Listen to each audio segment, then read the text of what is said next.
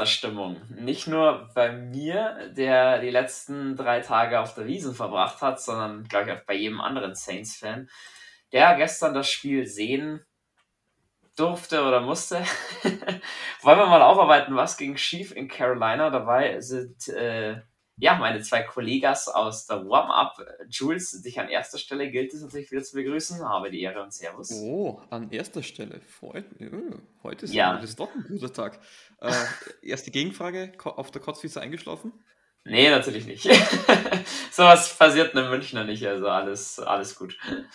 Äh, ah ja, an zweiter Stelle, weil dein, dein Elan, Jules, will ich dann eigentlich heute mitnehmen in die Folge. Du hast es eben schon gesagt, du hast trotzdem Bock. Phil, wie schaut's bei dir aus? Hast du auch Bock? Auf euch immer, auf die Art und Weise, wie unsere Saints gerade spielen, eher weniger, aber ich hoffe, dass sich das spätestens bis nächste Woche, wenn wir fast alle in London sind, äh, dann gerichtet hat. Hier fliegen gerade schon die Mittelfinger durch unseren virtuellen Raum. Ähm, ich will nur eine Gegenfrage stellen. Ich kann gratis saufen und essen den ganzen Tag. Was könnt ihr? Ja, auf Julians Nacken auch gratis saufen und essen, also von daher. den, schmeiße ich jetzt einfach mal so vom Bus. Ähm, Jules, ich habe von dem Spiel nicht viel gesehen, wenn ich ehrlich sein soll, weil ich eben unterwegs war. Ich glaube, diese Play-by-Play-Geschichte wollen wir auch nicht, ja, diesmal auch nicht so durchziehen, sondern eher allgemein ein paar Thematiken ansprechen, was zurzeit schief läuft. Ich habe zwischendrin mal einen Score aufgerufen, wo ich, wo ich dran gedacht habe. Dann waren wir 13-0 hinten. Da habe ich dann auch geschrieben, ob das deren fucking Ernst ist. Äh, O-Ton von mir. Ja, deswegen, ich habe dich vorhin schon gefragt, woran hat es gelegen? Woran hat es denn in deinen Augen gelegen? Weil es fragt man sich ja immer, woran hat es gelegen? Woran hat sich gelegen, ne? Ähm, Missed Opportunities. Ähm, also wenigstens hat man mal eine richtige Teamleistung gesehen, weil man hat wenigstens als Team katastrophal scheiße gespielt. Ähm, mit Ausnahme von unserer Nummer 12, ähm, die man hier doch positiv vor, ähm, nee, wie sagt man, ähm, nicht vornehmen, Loben äh, Oder loben, hervorheben. vor- vor- hervorheben, danke, dass du das Wort hervorheben muss. Aber es war halt, teilweise hast du wirklich an Murphy's Law gedacht, alles was schief gehen kann, wird und ist schief gegangen. Also es waren Strafen, die man nicht machen sollte, two äh, Field Goals, die nicht versenkt wurden, einmal einfach aus Faulheit gefühlt ge- ähm, blocken lassen, das andere verschossen aus einer Distanz, wo du nicht verschießen solltest. Du hast einen Kamara, der aus dem Nichts fummelt, der retourniert für, sechs, äh, für, für einen Touchdown wird oder sechs Punkte. Du hast Strafen über Strafen, die einfach durch unseren ganzen Gameflow zerstört haben. Und wir können aus so einer Situation nicht uns rauskämpfen können. Das, wir schaffen das momentan einfach nicht. Ja, es sind zu viel Turnovers, auf jeden Fall, habe ich schon gesehen. Normalerweise die Statline, wenn du dir anschaust, eigentlich wie die aufs Backspiel, da waren wir überhaupt nicht unterlegen, ganz im Gegenteil. Wir haben mehr Yards, wir haben mehr First Downs und so weiter und so fort. Da frage ich mich jetzt schon, wie kommt es zustande? Es ist mal wieder, ich habe mir jetzt das Play-by-Play mal hergeholt. Wenn ich es mir anschaue, die ersten vier Plays, die Panthers müssen zweimal punten, wo ich anscheinend, anscheinend ist die Defense zumindest am Anfang noch ganz gut gestanden. Aber wir halt auch mal wieder im ersten Drive anscheinend nichts zustande bekommen, mal wieder punten müssen. Und das ist angesprochen im zweiten Drive von uns Fumble, Touchdown für die Panthers. Ähm, muss ich ganz ehrlich sagen, habe ich langsam jetzt keine Lust mehr, mir das anzusehen, dass jedes Mal von uns ein Running Back fummelt, dann, wenn du, dann auch noch in einem psychologisch wichtigen Moment, weil wenn du in Führung gehst, äh, willst du oder kannst du das Spiel immer ein bisschen anders aufziehen. Was war los? Kann man Camara den Fumble irgendwie groß ankreiden oder nicht? Also so ein Jared Cook Ja. Fumble, wo er sagt, Ball nicht protected gescheit, oder was, was war da los? Ähm, ich hätte gesagt, den darf er nicht fummeln, weil er ist, er ist schon, er, er generiert keine, er will keine Yards mehr generieren, er geht zu Boden. Da denkst du eigentlich nur mal an Ball Protection. Und was ich vorhin noch sagen wollte, ja, der erste Drive an sich war ja gut und dann ist losgegangen.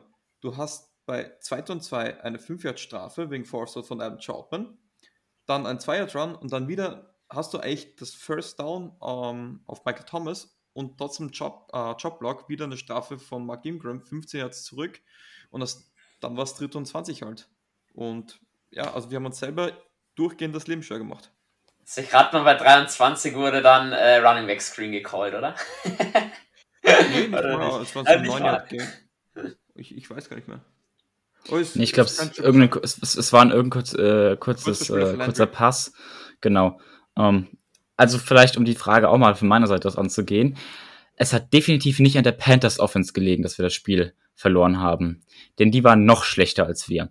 Aber die haben es geschafft, sich wenigstens nicht selber ins Bein zu hacken.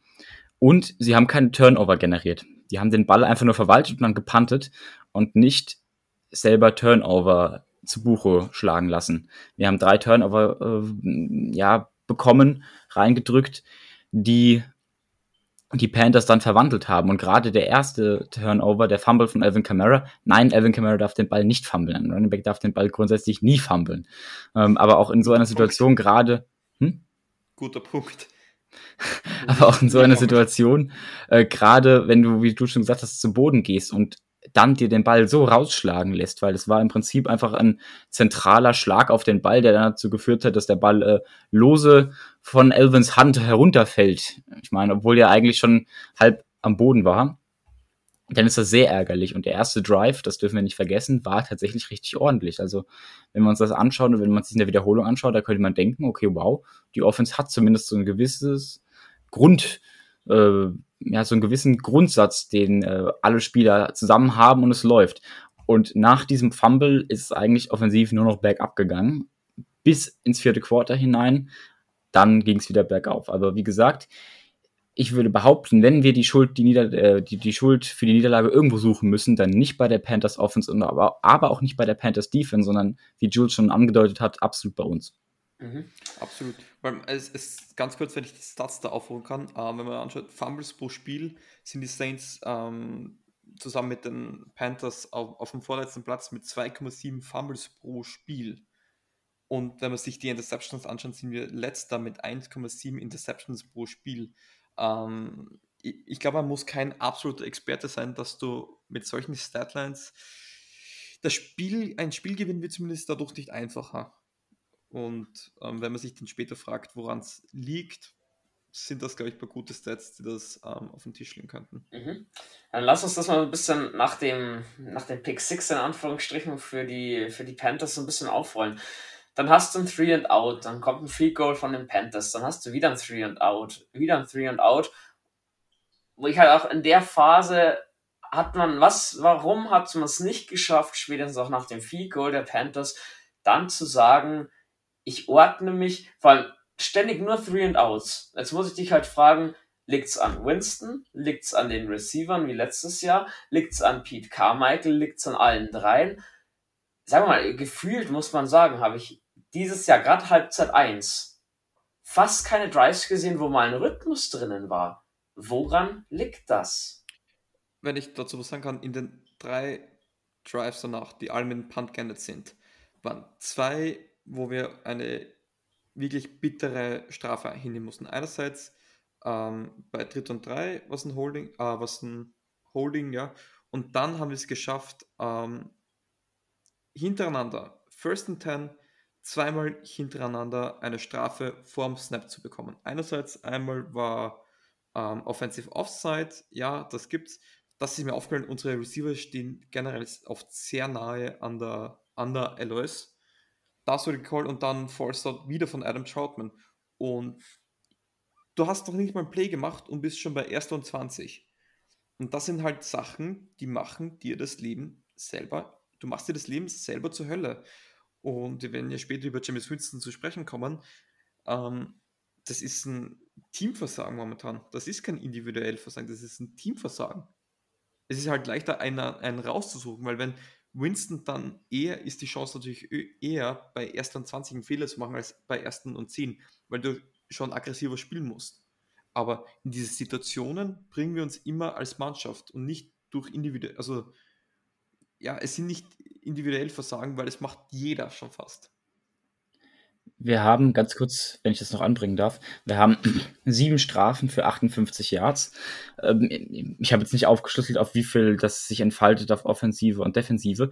Ähm, aber ein Großteil. Defense, das war top. Keine einzige Strafe auf Seite der Defense. Siehst du, das habe ich, also ich, ich habe gedacht, dass es wenn nur ein oder so gewesen ist, aber gar keine.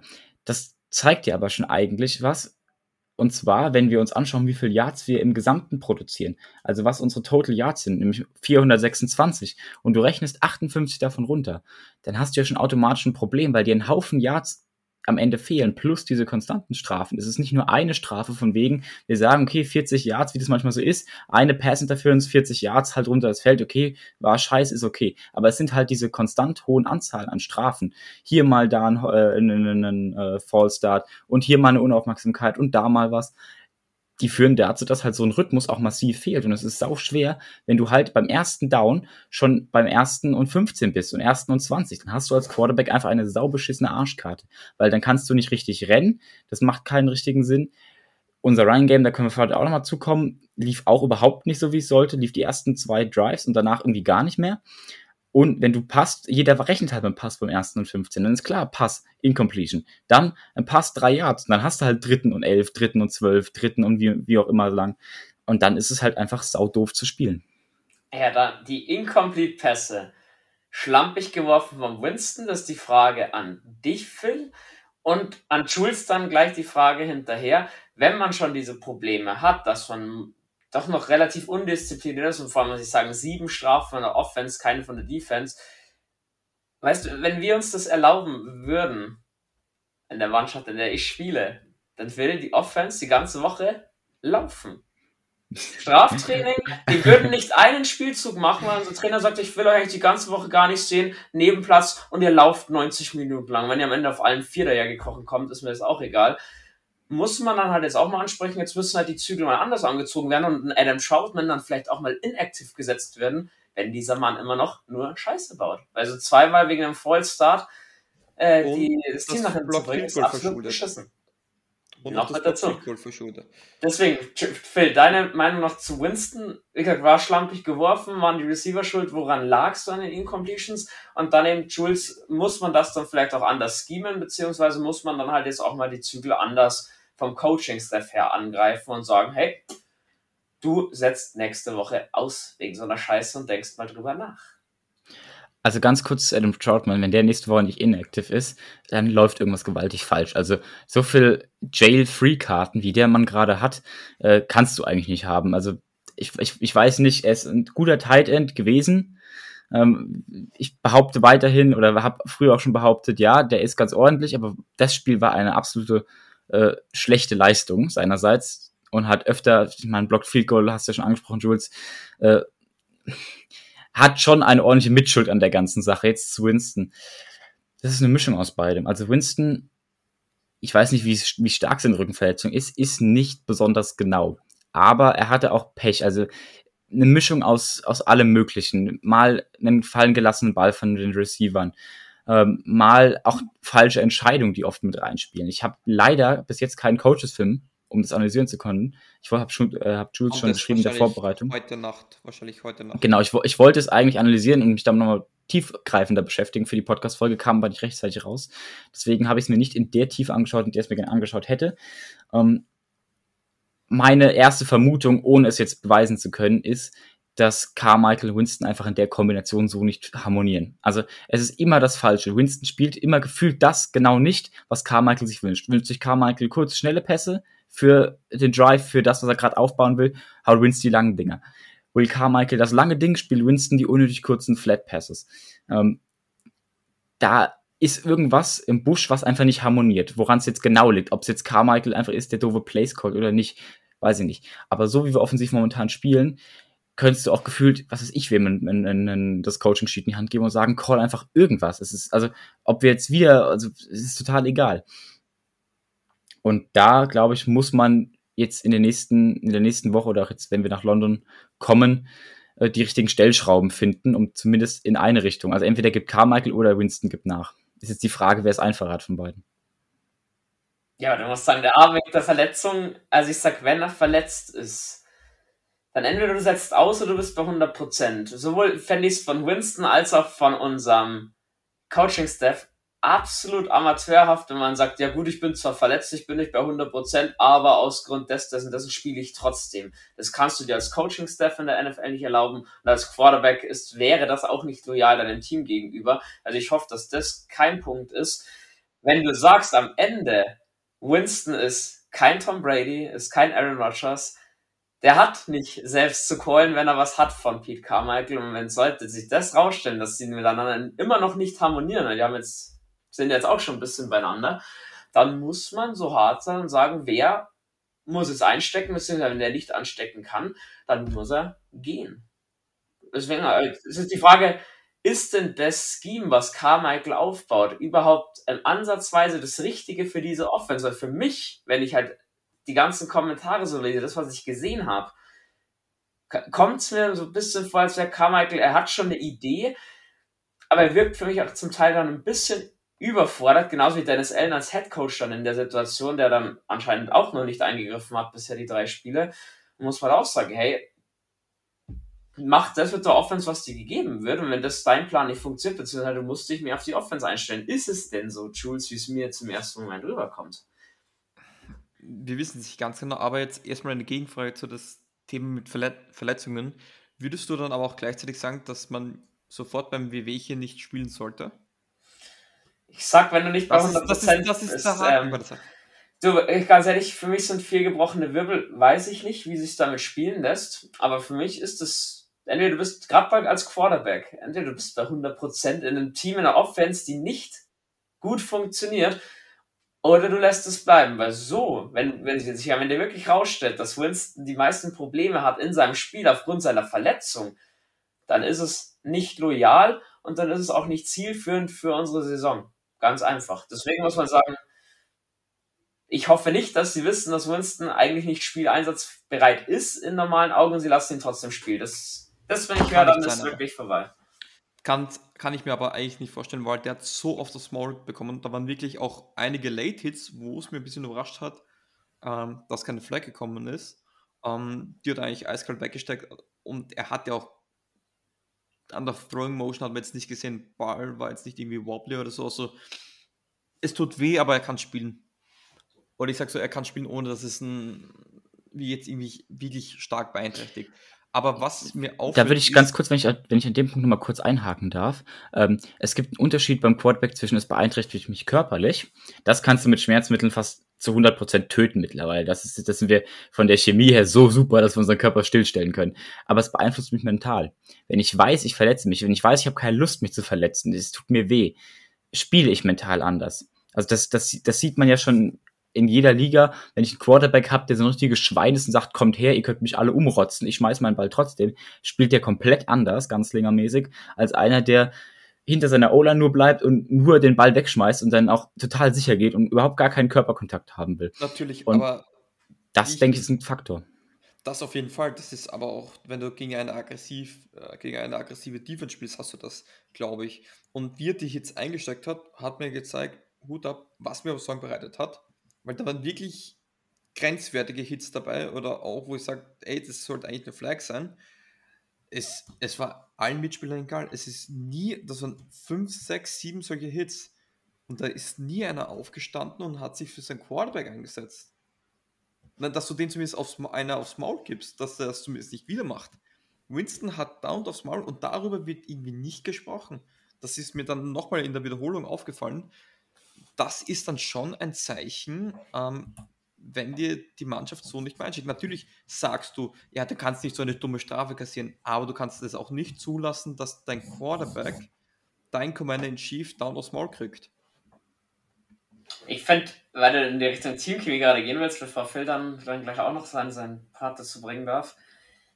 Äh, ich finde, das Interview von Cam Jordan nach dem Spiel spricht so ein bisschen Bände, wo er ähm, nach Winstons Leistung gefragt wurde und sehr, sehr genervt ähm, das so ein bisschen abgewickelt hat. Ich meine, klar, die, die D-Line hat äh, massiv mit eigenen Problemen gerade noch zu kämpfen. Den reiße ich später noch im Arsch auf. Aber da merkt man irgendwie auch, glaubst du denn, Phil, dass die Teamchemie sich irgendwie verschlechtert hat jetzt über die Preseason? Es kommt mir, wie, wie Jules sagt, es fällt mir schon auch auf, dass beim Quarterback, dass ihm zum Teil nicht aufgeholfen wird. Oder wenn so Late-Hits eben kommen, dann muss halt auch gerade mal einer von den dicken Jungs, von den O-Linern mal ein Zeichen setzen und sagen, hey, das geht so nicht. Das war das, was ich, ich glaube, das habe ich letzte Folge gesagt, in dem Buccaneers-Spiel, wo ich der Meinung war, diese äh, Kappelei zwischen Evans und Lattimore, ähm, da ist es mir scheißegal, wie das Spiel am Ende ausgeht. Solange die Saints da mit ihren 46 Mann auf dem Feld stehen und die Buccaneers verkloppen, ist mir das vollkommen egal. Das ist euer Zuhause, zeigt, dass es euer Zuhause ist und habt einfach die Eier. Jede Strafe, das ist wirklich egal, aber da zeigt ihr, dass ihr ein Team seid. Also klar, Prügelei ist nicht gut, wir sind alle zivilisiert und kultiviert, keine Frage, aber manchmal musst du einfach auch zeigen, ey, das ist mein Gebiet, das ist mein Team, das ist meine Stadt, Punkt. Und das kannst du manchmal im Football einfach nur mit Härte zeigen, so. Und das hat gegen die Panthers komplett gefehlt. Das war gegen die Buccaneers schon an manchen Stellen so, wo ich gedacht habe, boah, jetzt könntest du eigentlich nochmal reingehen. Lattimore ist natürlich toller Provokateur, ähm, aber auch nur, wenn es gut läuft. Und dann bei, gegen die Panthers lief es ja sehr schnell nicht mehr gut. Also da waren die Saints ja sehr früh hinten. Das bedeutet, da konnte man auch nicht mehr viel provozieren. Ähm, aber das bin ich da voll deiner Meinung, Bene. Oder ich glaube, Jude halt diese Meinung auch. Was ich so teammoralmäßig sehe, sind viele hängende Köpfe, wenig Enthusiasmus, wenig Motivation, ähm, einfach in viel, ja, akzeptieren. Also einfach, es wird akzeptiert. Aber das ist, das ist aber nicht, also das geht bei Teams. Bei einem Tom Brady, wo du halt weißt, du haust die 500-Yard-Spiele raus. Konstant in einer Tour kannst du sagen, okay, juckt mich nicht. Aber ein Team, was so kämpft, wie die Saints es gerade tun, müsste eigentlich viel mehr Feuer haben. Ich glaube, es ist, ist, da noch viel mehr dazwischen. Ähm, ich möchte nur ganz kurz auf die Frage von ganz am Anfang zurückgehen mit Pete Carmichael. Ähm, ich weiß nicht, an wen es jetzt genau liegt, aber es gibt da definitiv eine Diskrepanz. Ich will jetzt auch nicht nur Pete Carmichael die Schuld geben, weil wenn er den Tiefen auf Olave wirft in Double Coverage, wenn das Michael Thomas frei ist, würde ich da jetzt nicht einen Offensive Coordinator da die Schuld geben wahrscheinlich. Aber man sieht schon, dass Plays nicht immer so gecallt werden, wie man es aus der Vergangenheit kennt. Wir wissen, Michael Thomas ist wahrscheinlich der beste Receiver aller Zeiten, wenn es darum geht, ins Line zu laufen. Wie oft wird er für sowas eingesetzt? Wo ist Kamara am gefährlichsten? In Open Field. Wo wird er eingesetzt? Inside Runs. Das sind einfach Sachen, da musst du dir überlegen, wo soll das hinführen?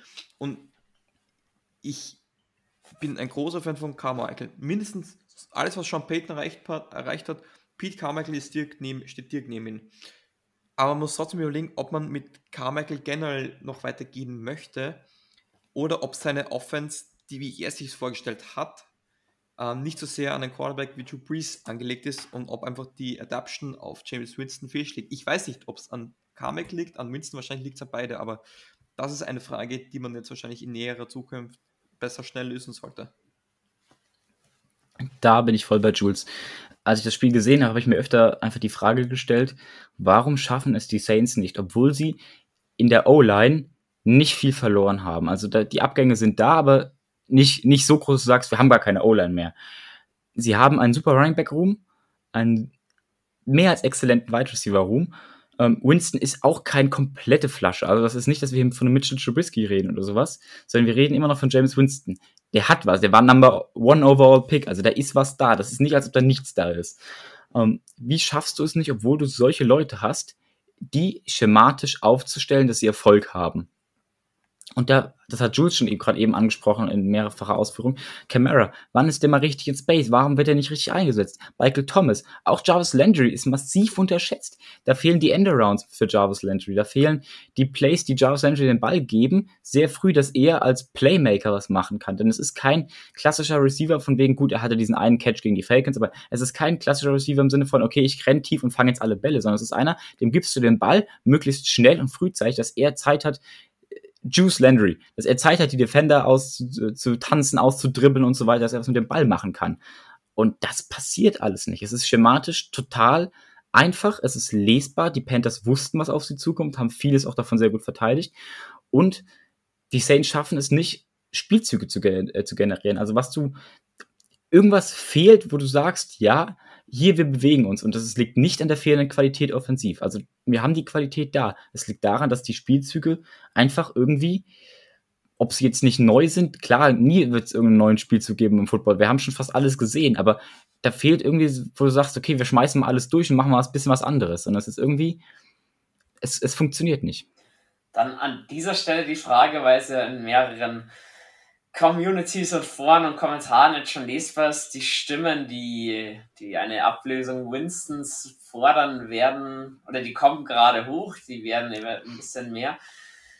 Phil, wann erwartet oder was muss passieren, dass man Winston bencht und erwartest du das jetzt schon vom Vikings-Game?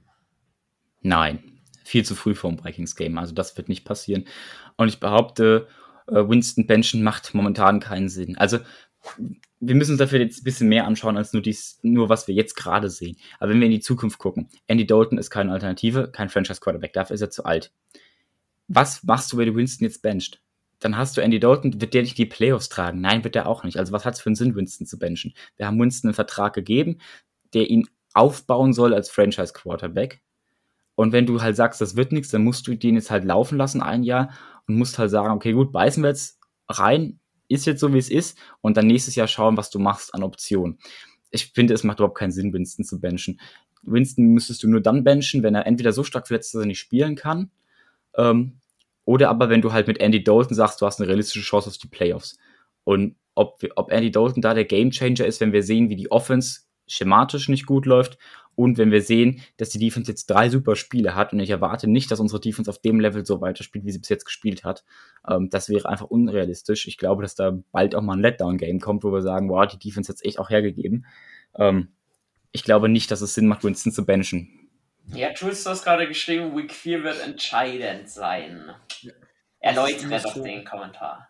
Ist, nach einem Viertel ist so, das siehst du die wirklichen ersten Tendenzen. Man muss auch sagen, 2017, 2020 haben wir auch, standen wir auch nach drei Wochen bei 1 und 2 und danach hat es besser ausgesehen. Kann man schon spoilern, aber es wird dieses Jahr wahrscheinlich nicht ganz so gut ausschauen, dass man die nächsten 8 bis 10 Spiele gewinnen wird. Ich sage auch, Andy Dalton, es, Andy Dalton macht Sachen, die definitiv besser als Winston. Ähm, ich glaube, er kann einen Receiver besser einsetzen, weil es war auch letzt, also gestern wieder so, dass es fast ausschließlich wieder Chris Olave war, der einen mega Job gemacht hat. Und was mich positiv überrascht hat, den du wirklich überall eingesetzt hast. Äh, Screens, Underneath, Deep Ball, übers Feld, also wirklich überall. Und da hat wirklich einen guten Job gemacht. Aber du hast deine Titans nicht eingesetzt. Du hast mit Juban Johnson eigentlich, wo Winston eine Connection hat, der ist ein bulliger Possession Receiver slash Tight End, setzt ihn als solches ein. Wo wird er eingesetzt? Run Protection, wo er natürlich seine Probleme hat, was man gesehen hat. Tackle for Loss, ähm, ich weiß, Strafen waren, glaube ich, keine dabei, aber einfach, wo er einfach gegen Linebacker keine Chance gehabt hat. Natürlich, das ist ein ehemaliger Receiver und ich glaube, Dalton kann da besser einen Ball bewegen, er kann er generiert, glaube ich, weniger Fehler. Ob die Receiver gut genug sind, um mit ihm Ball zu bewegen, ist jetzt halt die Frage, was fängt ein Carmichael jetzt mit Andy Dalton an, mit einem Quarterback, über den du nie planst. Alle deine Gamescripts sind eigentlich auf dein Starting slash Franchise Quarterback ausgelegt. Und Andy Dalton ist jetzt halt nicht, nicht James Winston. Das heißt, alles, was du bisher gemacht hast, müsstest du quasi übers Board werfen und du bist dann schon mal drei bis vier Wochen dahinter. Deswegen ist es eine Entscheidung, die du dir gut überlegen musst, von der es auch sehr schwer ist, wieder zurückzugehen. Weil wenn du dann wieder auf Winston zurückgreifst, ist es halt noch beschissener, weil dann ist halt die Stimmung ziemlich im Eimer. Und du brauchst halt auf Quarterback einen Leader, der deine Mannschaft anführt und wo auch der ganze Lockerroom dahinter ist. Und zu sehen, wie der Lockerroom gestern mit Winston umgegangen ist nach der Phase, das, also die Stimmung war im Trainingscamp noch ganz anders. Und das ist, was mich momentan am meisten besorgt. Ich glaube jetzt noch nicht, vor allem jetzt hast du ein London Game, du musst, du hast eine kürzere Zeit zum Planen. Ich glaube, du musst eigentlich mit, mit Winston gehen aber ab Woche 4, glaube ich, muss man einfach das Ganze jetzt neu evaluieren, wo man steht und was man machen kann. Ähm, ich glaube, Dalton ist eine realistische Option. Es ist halt, du beginnst halt wieder ganz von vorne. Das funktioniert die ersten beiden Spiele gut. Wir erinnern, Travis Simon hat alle überrascht, einfach weil du kein Tape zu dem hast. Charles Stidham hat überrascht. Äh, fucking Luton hat überrascht. Ähm, in den ersten Wochen überrascht jeder Quarterback, wo du nichts kennst. Aber Gardner Minshew. Min Minshew ist so einer, äh, gibt es unzählige.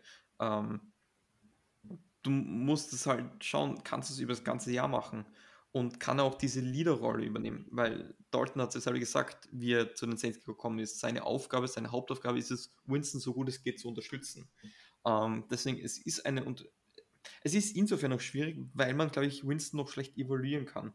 Man weiß, dass er momentan nicht die Lösung ist, die man sich erwünscht hat, aber die restliche Offense macht zu viele Fehler, um erkennen zu können, wie sehr das Problem jetzt an Winston liegt, glaube ich. Das ist so die Hauptaussage, die man da momentan aus der Offense nehmen kann. Vielleicht dazu, wenn ich noch kurz äh, Bene, Urmeister? Okay, ich darf. Ähm, stärke meinen Punkt von am Anfang nochmal. Ich sehe halt nicht, was du gewinnen willst, wenn du Winston benchst. Also, was gewinnst du? Du gewinnst keinen Playoff-Run, du gewinnst gar nichts. Du gewinnst vielleicht am Ende einen besseren Rekord, aber was, was nützt uns das? Also, realistisch gesehen, was hast du davon, Winston zu benchen? Und wir machen seit zwei Jahren eigentlich dasselbe und sagen immer wieder, okay, wir haben zu wenig von Winston gesehen, um eine, um eine Meinung bilden zu können. Ähm, wir haben zu wenig gesehen, wir müssen noch mehr sehen. Die Offense ist doof, das ist doof, die Defense ist nicht gut. Irgendwann muss man aber auch fairerweise sagen, Barrow hat auch sein Team bewegt, obwohl er eine schlechte Offense hatte. Äh, Justin Herbert macht auch Plays, obwohl er verletzt ist und dieses und jenes. Haben wir aber Chargers gestern. Ja, hast du recht, aber ja, ja, ja, klar, gestern ein Meltdown, aber sonst, ja. sonst äh, anderer Punkt. Ähm, aber irgendwann müssen wir halt aufhören, auch zu verteidigen, einfach sagen, okay, wir laufen jetzt mit dem Experiment, das ist noch nicht das an dem Stadium, dem wir jetzt sind. Aber irgendwann könnte es sein, dass wir dahin kommen und sagen, okay, und dann vertrete ich die Meinung, wir müssen jetzt hier einfach durchlaufen und sagen, wir müssen zum Ende der Saison kommen irgendwie. Wir müssen halt Football spielen die ganzen Wochen lang. Und nach der Saison sortieren wir neu und suchen uns eine Option, die langfristig funktioniert. Du hast keine Option und du hast keine Zeit. Du hast nächstes ja, Jahr keinen Erstrunden-Pick, das tut dir maximal weh, weil du weißt, du kannst frühestens in der zweiten Runde den Quarterback holen. Da wenn die nächste Klasse, das nächste Jahr Draft-Klasse, ist auch nicht die allerstärkste. Natürlich kriegst du da dann für die Klasse wahrscheinlich schon noch einen guten Quarterback.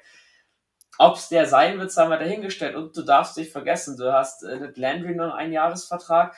Michael Thomas, glaube ich, geht in sein letztes Vertragsjahr. Jünger werden wir sowieso nicht alle. Ähm, du hast Cap-Probleme bis zum geht nicht mehr. Man ist, ich gehe damit, man ist in den Risiko Winston viel eingegangen. Die sind auch für mich immer noch alle Anlagen da. Aber du hast, du hast doch keine anderen Optionen in meinen Augen, außer mit Winston zu gehen und die zwei Jahre durchzubringen einfach an mangels Alternativen.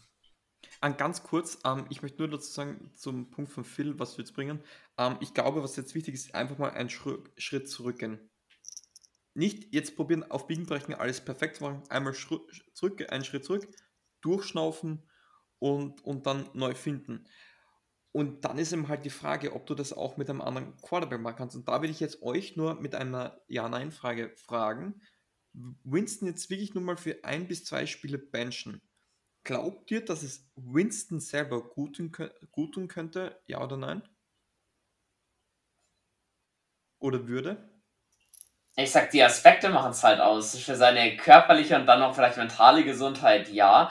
Für seinen ganzen Spielfluss, für Spielverständnis, für die Chemiefindung nein. Und ich glaube, ich gehe da mit. Also vom Vikings-Game wird er nicht gebencht nach dem Vikings-Team Let's, äh, Let's See, wie die ganze Offense funktioniert. Wie gesagt, ihr habt jetzt beide schon gesagt, das Spiel gegen die Panthers hat nicht James Winston verloren, sondern die ganze Offense rollt noch nicht. Wie kannst du es als Quarterback, der eh, sage ich, kein Top 5, Top 8, Top 10 Elite Quarterback ist, was willst du machen? Ich glaube, wenn du den Baker Mayfield bei uns reinstellen würdest oder noch einen Andy Dalton, oder auch ein Kenny Pickett, den würdest du jetzt komplett verheizen. Die hätten dann wohl dieselben Probleme. Deswegen sage ich, Winston jetzt zu benchen, ergibt noch keinen Sinn. Stimme ich zu. Winston benchen ergibt für mich auch noch keinen Sinn. Ähm, nicht nur der Punkt, auch einfach, ich, ich weiß nicht, ob es ihm was bringen würde. Ich glaube, ich würde es einfach seine Confidence zerstören und seine Leadership-Rolle im Team ankratzen und zerstören. Dann kannst du das Experiment auch komplett begraben gehen. Ähm, vielleicht, was Ben noch gesagt hat, ich stimme Bene zu, deswegen war ich gestern auch Props an Manu dafür, dass er hier die Meinung konstant äh, beherrscht und die, die, das Debattenfeld. Ähm, sehr spannend. Aber deswegen war ich gestern so sehr auf seiner Seite und habe gesagt, ja, wenn Winston nicht die Option ist, muss man auch die Strategie ändern. Das ganze Front Office muss geändert werden. Dann muss halt das Experiment Saints zwei Jahre lang gegen die Wand fahren. Dann darf es einfach, also dann, dann klappt es einfach zwei Jahre nicht, weil wir kommen aus diesem Tunnel. Wenn Winston nicht die Lösung ist, einfach nicht raus, wenn wir sagen, wir verschieben Geld wieder nach hinten. Dann heißt es halt, wir schauen zwei Jahre scheiß Football. Das glaube ich nicht. Funktioniert nicht anders. überhaupt nicht.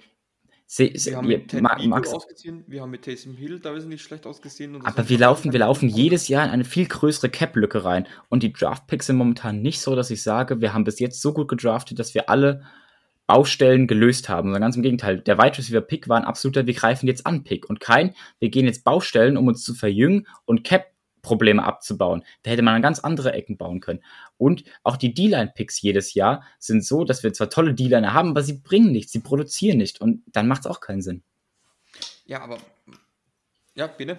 Ja, ich will vielleicht ein bisschen zurück aufs Spiel noch kommen. Ich meine, klar, zum Spiel gibt es nicht ganz viel zu sagen, aber auch Tschüss, deinen Satz noch und dann kommen wir auch gleich rein. Thema O-Line. Ich habe gelesen, ähm, Pete mit einer Concussion raus. Wie hat sich denn die O-Line prinzipiell geschlagen? Und das Thema O-Line-Calling, da will ich dann später noch dazu was sagen. Ja, gehen wir gleich drüber, weil ich habe jetzt meinen Satz eh vergessen. Ähm, okay. Die O-Line war okay. Die O-Line an sich war okay. Was mir aufgefallen ist, was mir negativ aufgefallen ist, was mir in den ersten beiden Spielen schon aufgefallen ist, ähm, es werden keine Protection Calls gemacht. Also natürlich, du hast in jedem Play, du in, in einem Play gibt dir der Coordinator oder der Playcaller vor. Das Play, das besteht aus Formation, Shift Motion, optional, dann die Protection, das eigentliche Play und ein Snap Count. Es kann halt sein, dass die Defense was anderes spielt, ähm, als das Play vorgesehen war.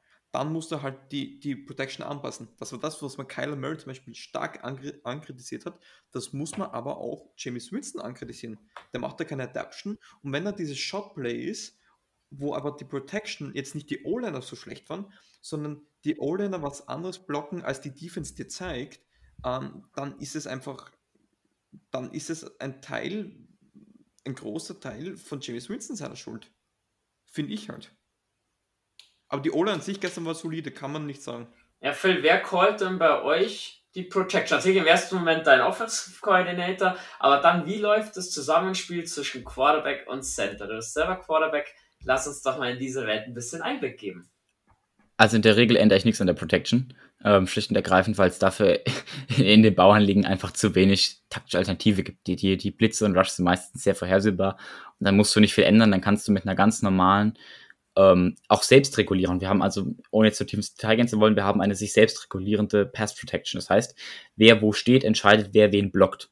Genau. Das heißt, ich habe da relativ wenig mitzureden. Das ist aber in der NFL nicht unbedingt so, ja, identify the Mike, ja, ja, nee, nee, so weit sind wir leider nicht taktisch und strategisch äh, in, in unserem Football ähm, spielen. Das ist leider noch sehr hohe Kunst. Also das ist auch überhaupt nicht vorgesehen in unserem Playbook. Dafür ist das Level einfach zu niedrig.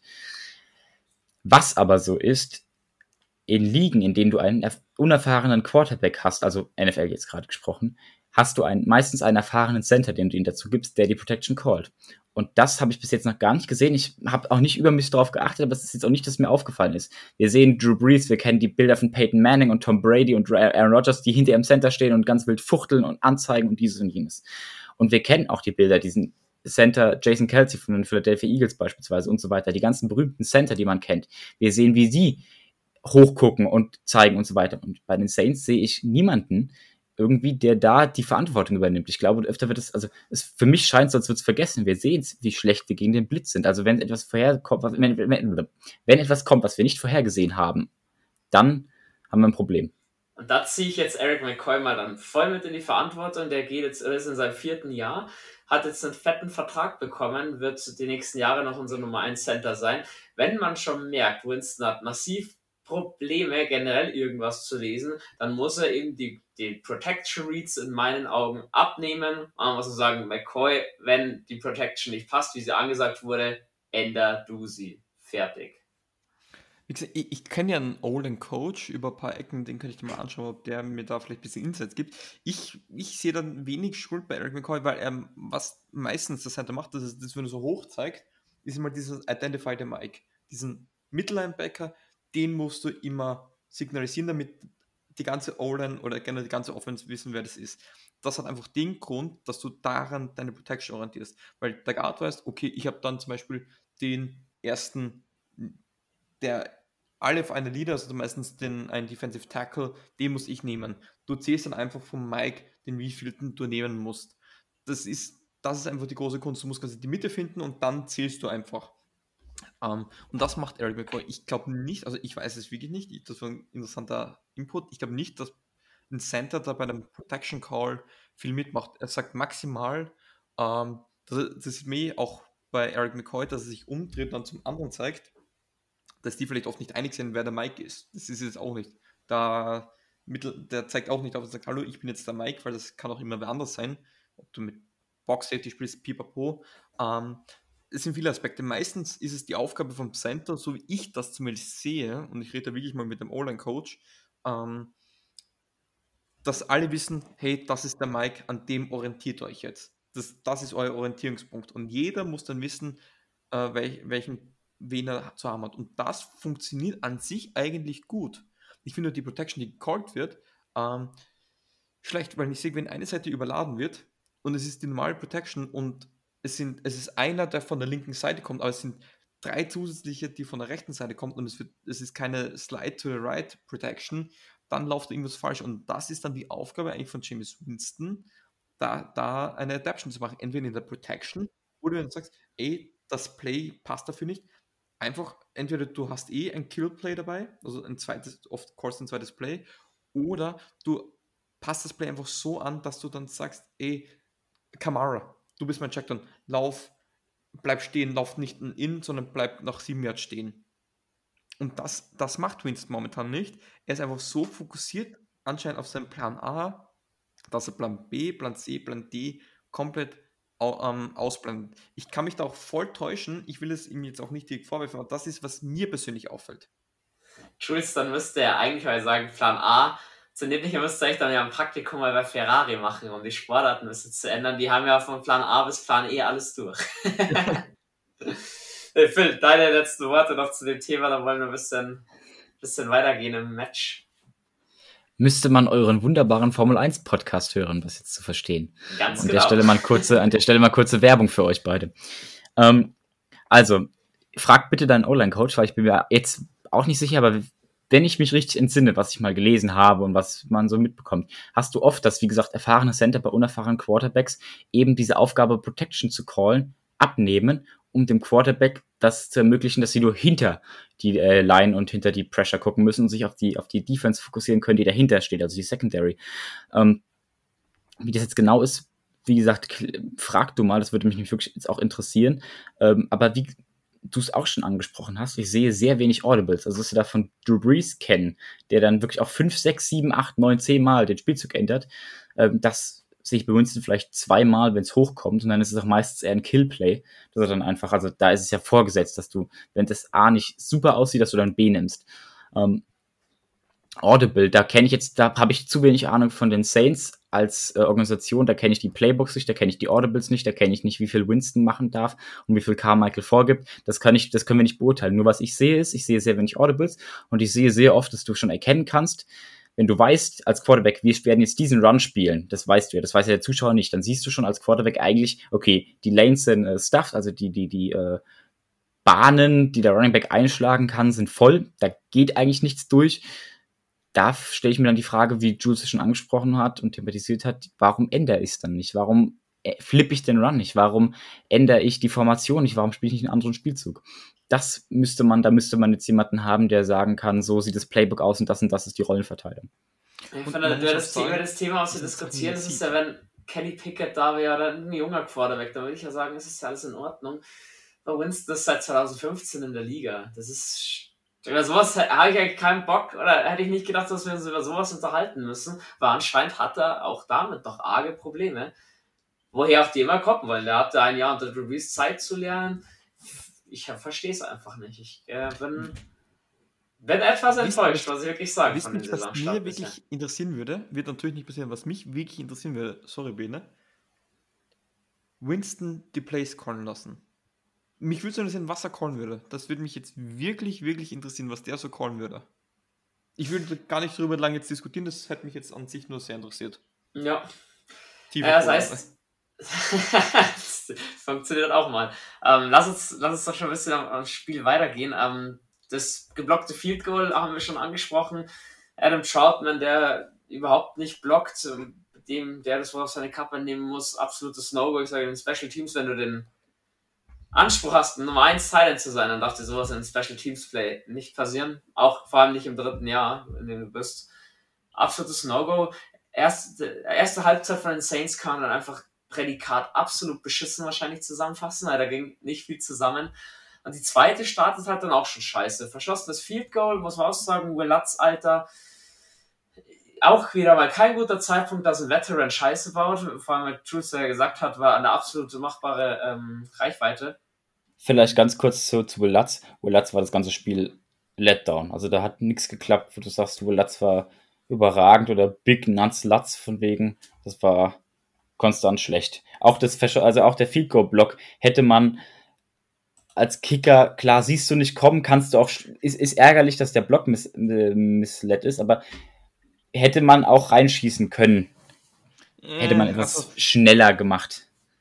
Ja, aber, aber streitbar. muss ich auch sagen, ähm, da muss man schon, also da gebe ich jetzt Platz nicht die Schuld. Es ist, das war so, sein verschossenes Field war wirklich so, hast du Scheiße im Fuß, hast du Scheiße im Fuß. Ja, auf jeden Fall danach auch wieder die Saints dann nicht direkt im nächsten Drive antworten können, dafür im übernächsten. Glaube ich, unser erster Touchdown-Drive war dann mal ein Drive, wo man den Ball halbwegs schön bewegt hat. Die Connection zu Olave und vor allem zu Traquan Smith, was mich überrascht hat im Nachhinein, als ich es gelesen habe, die war wohl da. Ähm, ist dann am Ende ein, ein Lauf von Mark Ingram, der, der uns den Touchdown da beschert. Und dann halt auch, das, was ich dann gesehen habe, ich glaube, das ist der einzige Fehler wahrscheinlich von der Defense war in dem ganzen Spiel. Äh, dann frisst man sich ein 67 Yarder von Baker Mayfield. Wenn du die 67 Yards abziehst, dann haben die Panthers 80 Yards Passing erzielt. Also wie Phil schon gesagt hat, die Offense von den Panthers muss anscheinend auch grauenhaft gewesen sein und auch wirklich beschissen zum Anschauen. Ähm, aber der 67 Jahre, muss man halt auch sagen, darf nicht passieren. Vor allem muss ich fragen, war es aus der Protection raus, war es Man-to-Man? Wo war da der Fehler und wer hat da gepennt? Was ging da schief? Den Fehler lasse ich Jules übernehmen. Ähm, aber einfach kurzer Einwurf. Hier sieht man, also in diesem Spiel sieht man das ideale Beispiel, warum wir sagen, Turnover musst du vermeiden. Denn am Ende des Tages haben wir drei Turnover generiert, offensiv die Panthers null. Die Panthers waren offensiv noch schlechter als wir, aber sie haben wenigstens den Ball gehalten. Und äh, nicht ihre Plays in negative Plays und Picks, Six, Fumble, Return, Touchdown äh, umschlagen lassen. Ähm, das war ihm halt schon wieder mental nicht bei der Sache gewesen. Peter Williams, muss ich sagen, hat in der Courage ein sehr gutes Spiel gemacht. Ähm, war da einfach, was ist Screen, war zu aggressiv. Das gleiche auch Tyron Matthew. Ähm, er weiß, er hat die Sideline eigentlich als Hilfe und lässt sich dann zu leicht aussteigen. Da war, jeder wollte jetzt gleich sofort das Play machen und hat es halt auch nur schlimmer gemacht. Und das, das war auch später bei Lattimore beim Outside Run von McCaffrey. Es war die Seite überladen mit Saints Defender. Lattimore war der Äußerste und will gleich das Tackle machen, anstatt dass er quasi die Lane mit der Sideline langsam schließt ähm, und ermöglicht so McCaffrey da noch ein starkes Play zu machen und dafür 15 oder wie viel Yards auch zu laufen. Das sind dann einfach Fehler, die dir die du eigentlich trainierst, dass sie nicht passieren. Natürlich passieren sie ab und zu, aber den Saints passiert es zu häufig. Und so gut die Secondary auch ist und so gut die Defense gespielt ist und auch wenn jetzt mal ein bisschen mehr Druck gekommen ist, ähm, die Defense generiert keine Turnover. Sie generiert einfach keine Turnover. Wir haben noch keine einzige Interception. Muss man nicht sagen, dass man damit letzter ist. Und sie generieren einfach auch keine Fumbles. Sie haben jetzt, ich muss schauen, wie viele Takeaways sie haben, aber sie sind da wahrscheinlich absolut im Keller. Sie sind, ich kann es ja. Sie haben ja auch die, kaum Sex produziert, da würde ich aber dann gleich darauf ansprechen wollen, so ein bisschen dran halten. Nach dem Touchdown kommt im nächsten Drive eine Interception. Wenn du das im ersten Moment liest, denkst du dir wieder der alte Winston, dann wollte das über, über die Brechstange machen. Jules hat gesagt, Ball war getippt, nicht Winston schuld. Ja. Geht Phil so mit, dann brauchen wir das nicht weiter diskutieren. Ja, also nicht der Wurf selber, aber man kann es halt lesen, wenn der, der JC1 ist wo gestanden, wo du als normal Cornerback, glaube ich, nicht stehst. Wieder Identifying Blitz, ähm, hat nicht funktioniert. Der läuft und war halt Tippball. Ähm, böse Zungen würden sagen, das war Schuld, weil auf Olave war Olaves Schuld, weil er wollte auf ihn werfen.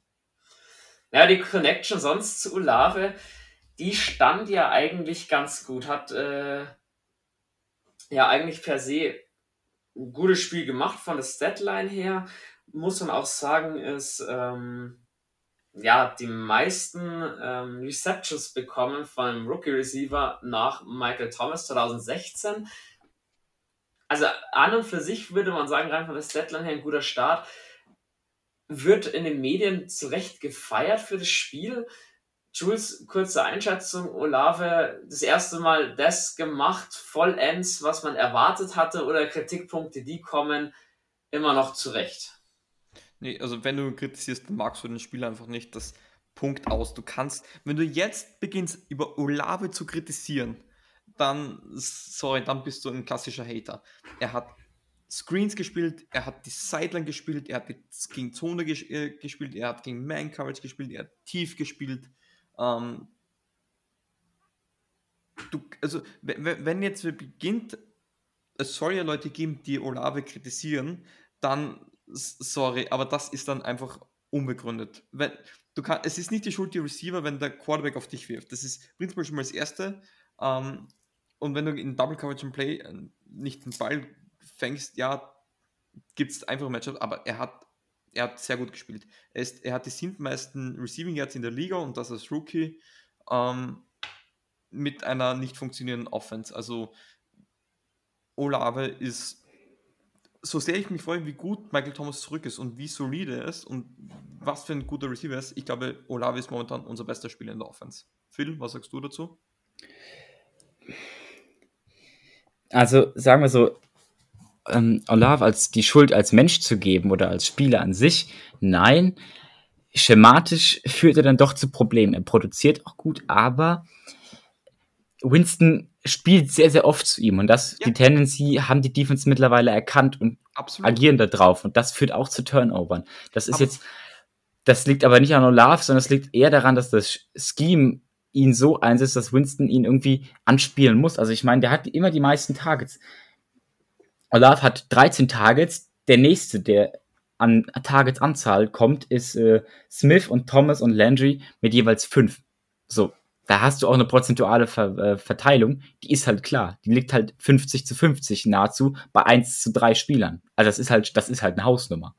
Ich da kannst du nicht dran vorbeireden. Da nicht, aber wie gesagt, Phil, das gehe ich voll mit. Ähm, mit also dieses Lieblingstarget von Winston scheint Olave zu sein. Aber wir haben sechs Receiver, die NFL-tauglich sind auf dem Roster, die es schon bewiesen haben. Harty war anscheinend überhaupt nicht im Kader, dieses Spiel, was ich so mitbekommen habe. Auch ein Callaway, hatte nur einen Catch für vier Jahre zum Ende, der seinen, seinen Touchdown-Catch. Und da muss ich mir halt auch fragen, wenn du schon merkst, die Defensive können, merken es mittlerweile. Für mich fehlt da ein Überraschungsmoment und ganz ehrlich, du hast einen Michael Thomas mit dabei, der wäre für jeden Quarterback das Target oder das Ziel Nummer eins. Du hast einen Landry, den du anwerfen kannst ich finde, da muss man halt auch sagen, dann sei so flexibel und spiel andere auf die kurzen Routen oder auf Winstons favorisierten Routen und tausch da ein bisschen durch. Und weißt du, auf wessen Karren am Ende dieser Mist landet, den du da gerade angesprochen hast? Auf dem des Offensive Coordinators. Der Leider ist dafür ja. zuständig, das schematisch zu machen. Das ist, das sind wir wieder am Anfang der Folge, wo, die, wo wir alle drei uns ja einig sind. Irgendwie schaffen es andere Teams mit denselben Plays, den Ball zu bewegen und wir schaffen es nicht. Irgendwas machen wir momentan falsch. Und da muss etwas anderes gemacht werden. Da muss auch schematisch anders gemacht werden. Ja, definitiv. Ja, ganz, ganz kurz. Ähm, natürlich gehört schematisch was anderes, aber nochmal, ähm, Olave lauft ja teilweise so Routen so, dass er wirklich die Double Coverage su ähm, suchen soll. Weil wenn dich zwei decken, ist der andere halt dann frei. Und den es ist nicht seine Schuld, definitiv. Es ist nicht seine Schuld, aber es ist ein schematisches Problem. Das, Olaf spielt super. Der, der fängt Bälle, die sind super. Der produziert Yards ohne Ende. Ohne seine Statistik, ohne seine 147 Yards sieht, Winston, äh, sieht Winstons Tag noch wesentlich trauriger aus.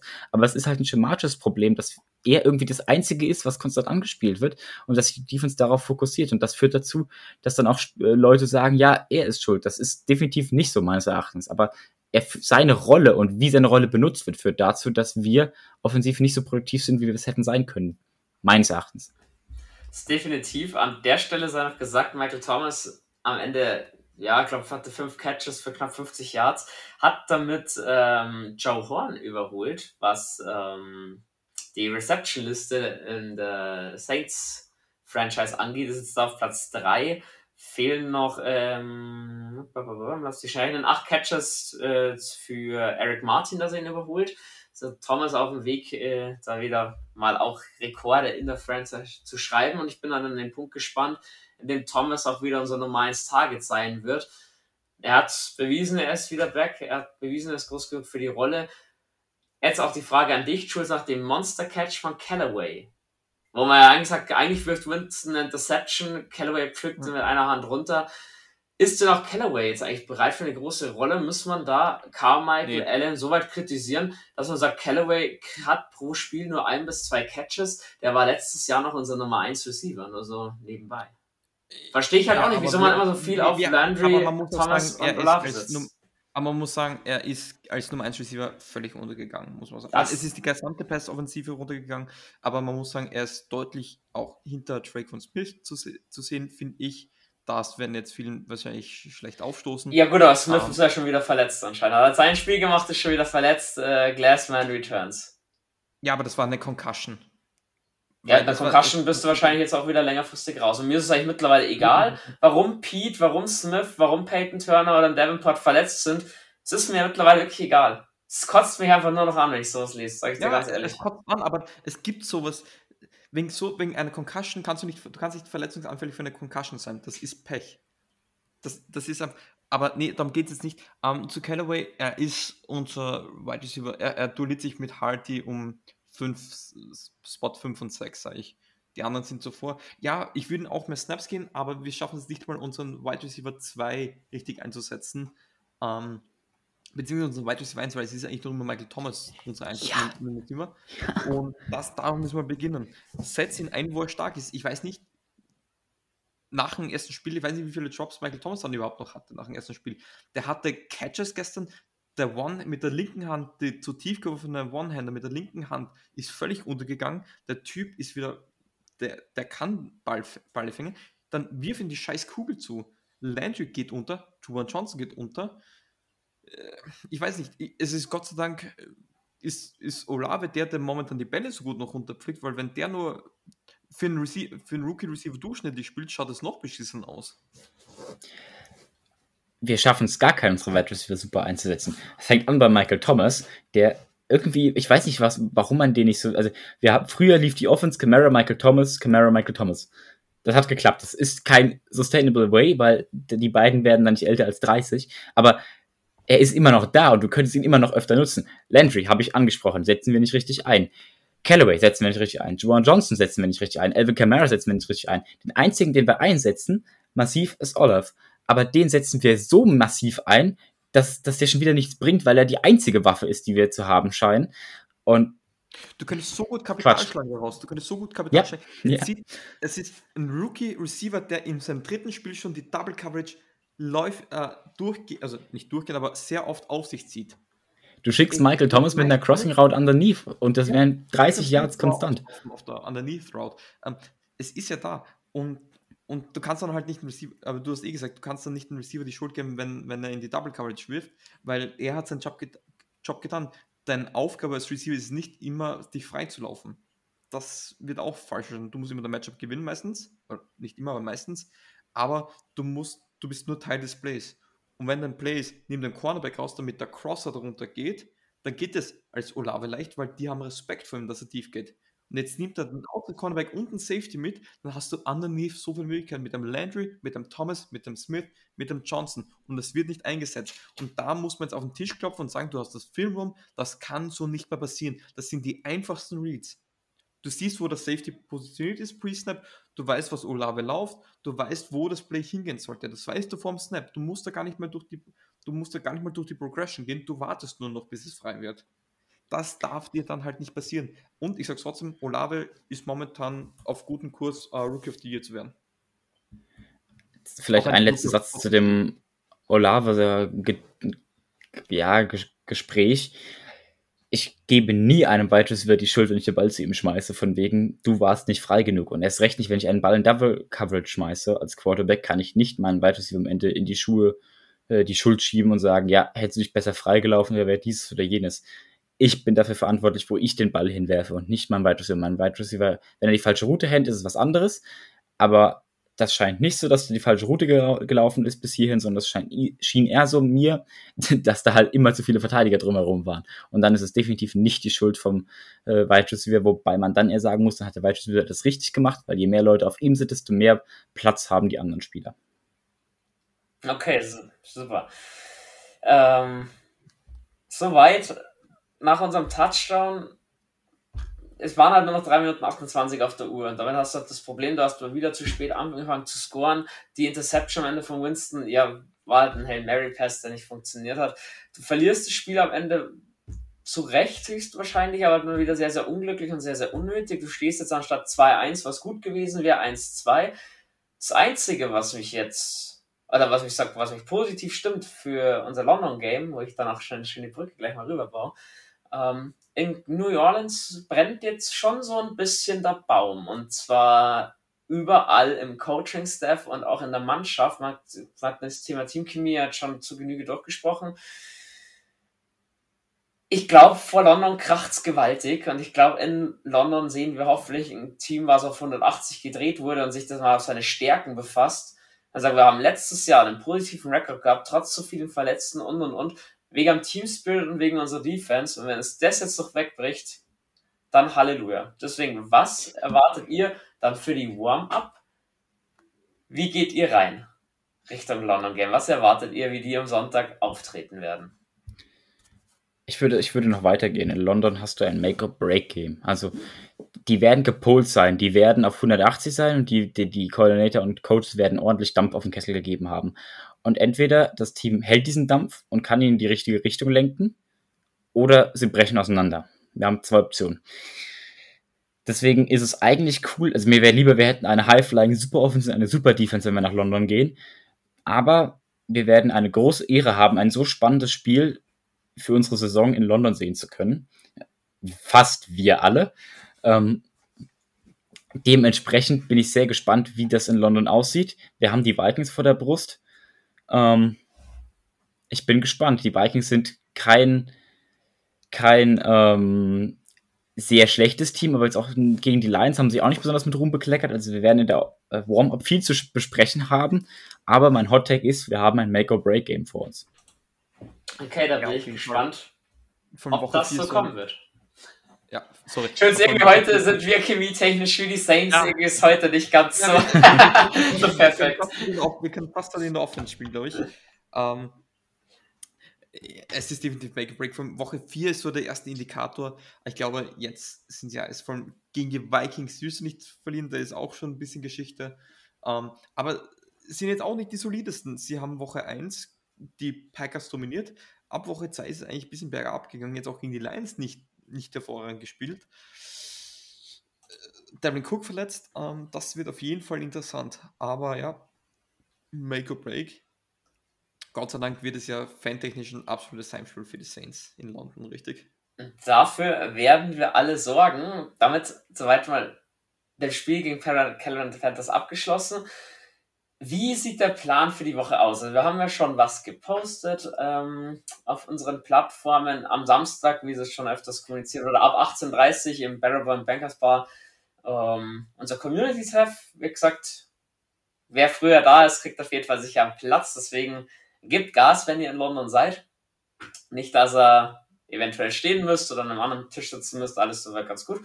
Und am Sonntag geht's ab 11.30 Uhr los. U-Bahn-Station Seven Sisters, ab 12 dann der Fanmarsch zusammen. Saints Germany werden wir auf dem Weg noch mit aufglauben, was ich so mitbekommen habe. Also das wären, ja, zwar richtig geile Veranstaltungen, glaube ich, und das Spiel wird dann sowieso mit unser Erlebnis des Lebens.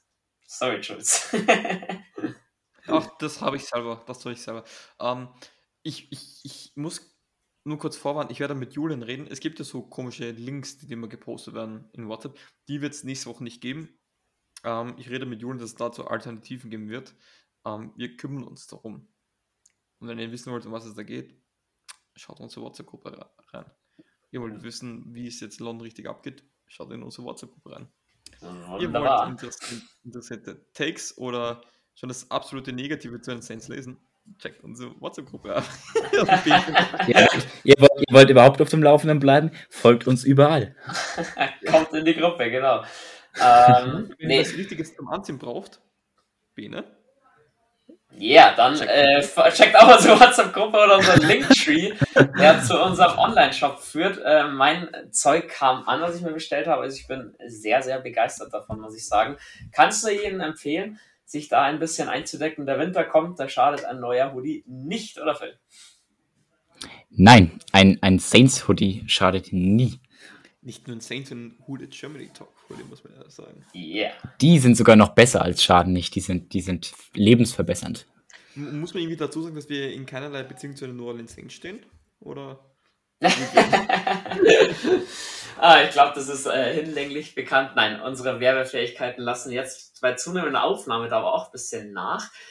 So, wie ist denn generell der Plan für die, die nicht mit nach London kommen können, die uns weiterhin dann auch anhören möchten? Die Warm-Up kommt, soweit ich weiß, normal am Samstag. Die nehmen Ja. äh, Phil und Jules alleine auf, ohne mich, weil ich schon in London sein drei werde. Stunden, oder? So drei Oh. Stunden planen wir an. da gibt's Anschluss, das sage ich dir. Und am Dienstag kommt dann die Overtime zum Spiel, die wird am Montag aufgenommen von auf jeden Fall mal Schulz und mir. Wer da noch dabei ist, könnt ihr gespannt sein. Habt ihr noch irgendwas zu sagen, bevor ihr dann in der Warm-Up eine freie Bühne bekommt? Um ein paar Leute noch zu ärgern, Olave ist momentan die NFL Rookie of the Year. Und Ja, ich bin und noch ich- immer gut gestimmt zu den Saints. Ich bin noch Um ein, um, um ein paar Leute noch zu ärgern, äh, Jules, lass mal vier Stunden Show machen. Am, Amen. am, äh, am Freitag. Gib den Leuten das, was sie möchten. Den Jules kriegst und eh Philipp du in. Sonderlänge. Den Anschluss kriegst dann eh du in London, nicht ich. ja, scheiße, stimmt. Statt Phil, I will watching you. Ja. Jetzt davor, wenn man, ich finde das Geile an den Overtimes, ich bin, ich hasse es am Sonntag zu schlafen nach einer beschissenen Niederlage. Ich hasse es, ich hasse es so sehr. Ich finde, die Overtime ist immer so ein bisschen Therapiestunde für mich. Für mich, ich habe jetzt gut damit abgeschlossen. Ist jetzt auch schon so lange her, Blick in die Zukunft. Jetzt Mal, schlagen wir die Vikings und dann Abfahrt Zug Richtung Playoffs. mal eine Idee in Anbetracht der Tatsache des London Games und der Größe dieses Spiels auch für uns als Community. Wenn ihr ein bisschen eine Special-Folge haben wollt mit Jules und mir am Freitag, dann lasst uns doch gerne wissen. Dann können Jules und ich was überlegen, was wir vielleicht noch als so ein bisschen Geschmäckle hineinbringen, um nicht eine stinknormale Warm-up zu machen, sondern vielleicht ein bisschen was Besonderes, was dem Gro der Größe des Events auch angemessen ist, wenn wir schon die ganze Woche von nun an, von nun an insbesondere gehen und diese Woche hoffentlich zu einer unvergesslichen Woche für alle Saints-Fans in äh, Deutschland und Österreich und der Schweiz, die unseren Podcast hören, machen. Und wo auch immer sie ihn sonst hören. Gerade innerlich. Ach, ich muss sagen, so sind starke Worte von Phil. Den ich, die kann ich auch nur mit anderen starken Worten übertünchen, nämlich mit unserem Standard-Folgenende. Who that's?